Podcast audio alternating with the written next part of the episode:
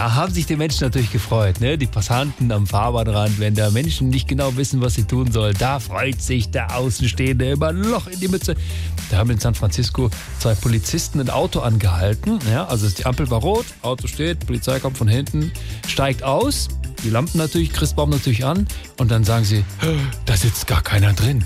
Versuchen Tür aufzumachen, geht nicht, gehen sie wieder zurück zu ihrem Einsatzwagen und dann fährt das Auto plötzlich los und hält in der nächsten Bucht an, macht den Warnblinker an und dann lässt es sich quasi kontrollieren. Es war, das habt ihr euch gedacht, ein selbstfahrendes Auto. Aber die Leute am Straßenrand, die haben sich natürlich kaputt gelacht. Weil die Polizisten nicht genau wissen, ja, was machen wir denn mit dem Ding jetzt eigentlich? Selbstfahrende Autos. Das wird natürlich auch zu uns kommen irgendwann. Und da werden auch Polizisten hier im Südwesten selbstfahrende Autos kontrollieren. So, dann guten Tag. Allgemeine Verkehrskontrolle, Führerschein und Fahrzeugschein bitte. Äh, Stefan, komm mal. Was denn? Da gar keiner drin. Ist das so ein selbstfahrendes Auto? Äh, sind Sie ein selbstfahrendes Auto? Dann würde ich jetzt gerne mal die Fernsteuerungserlaubnis vom Besitzer im Display sehen. Ja, und frag ihn mal, wo er genau hin will. Ja, und zeigen Sie mir mal auf dem Navi, wo es hingehen soll.